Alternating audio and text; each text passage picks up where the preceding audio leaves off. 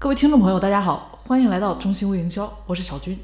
那本期节目呢，跟大家分享一下前面相关性的一个内容啊，还是关于我们这个悟空问答的，也就是今日头条里面的今日问答部分。那最近呢，今日头条一口气啊签了三百多个知乎大 V 啊啊，不知道大家最近有所耳闻吗？啊，实际上它也就是直接在抢内容的创作者。那为什么说现在这个时代呢是内容为王的时代？实际上，我们紧随着内容创作的这个领军人物啊，现在更主要的就是今日头条了。我们就可以看得出，大家实在是太需要有价值的内容了。那我这边呢，其实一直在做的就是流量啊，粉丝啊，也一直在呼吁学员呢要学会做粉丝流量啊。其实大家微商朋友们，其实更多的也需要的是流量，也就是大家的一个客户，客户的前提嘛。你要达到一定的流量，那不论从事什么行业，其实这都是非常重要的技能了。但是我们现在呢，大家注意，不能死守着微信来做流量，要放大格局啊，到各个角度去做流量。那当我们自己不能够产生流量的时候，我们是不是就需要借力呢？啊，那我们需要的就是跟什么呢？啊，留意一下啊，带有社交属性的这些 APP 新兴的一些平台，其实都是我们获取流量的方式啊。举个例子吧，比如说这个千聊啊。这是一个知识付费的直播平台啊，以及现在我们很多的这个音频平台啊，包括喜马拉雅、荔枝啊等等其他的一些电台啊，现在实行的起码也有十几个了吧？啊，及新浪博客啊，也是一些资讯分享的社区，或者说更有垂直度的，比如说妈妈圈。那重点在这里了，就是其实这三百个大 V 前面提到的，他们本身呢就自带流量，而且他们自己的。质量相对而言呢，会比较高，那中长度也就比较高了。所以大 V 的转移就意味着流量的转移。那很多人都说，哎，那些都不关我自己半毛钱的事啊，我关心它干嘛呢？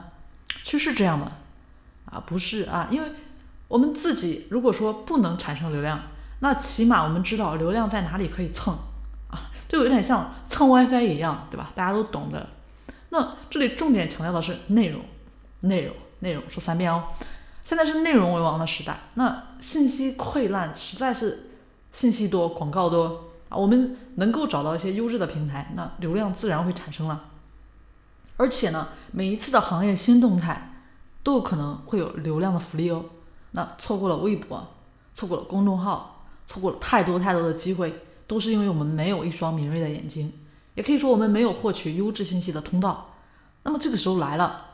所谓的内容营销啊，或者说是内容引流，那什么样的内容可以称之为价值呢？比如说发个朋友圈，我们怎么发？发什么才能称之为有价值？有价值就会被推荐，对吧？那我这里总结一句话啊，实际上信息这个快速的匹配，你发的这个信息快速匹配到你这个需要的人，实际上也就是粉丝啊。信息快速的匹配到这个粉丝，就叫做价值。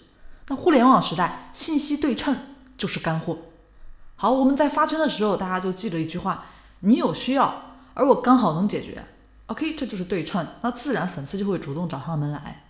啊，那我在悟空问答上回答的问题呢，就发现一个信息啊，实际上比起啊，比起无论说通过更多的软文啊、音频啊以及其他视频这么一些一些引流渠道，实际上通过问答这里面。服务的粉丝其实会更加的精准，垂直度呢也更加的高，甚至说啊，在现在很多的一些不同的流量平台有一些矛盾，一些内部矛盾啊，甚至说和其他的平台之间有一些外部矛盾，而且呢，那在这样的一个情况下，大家想一下，那其实最明显的就是百度了，对不对？无论说百度权威，目前的一些内部矛盾啊，以及外部口碑的一些呃下滑啊，那百度产品用过的人啊，很多其实有一些呢都没有产生好的口碑。那这里想给大家说的，其实就是今日头条这里面的今日问答，也就是悟空问答啊，必然呢还会再释播、再释放呢一波流量的福利。那也希望大家呢能够抓住机会了。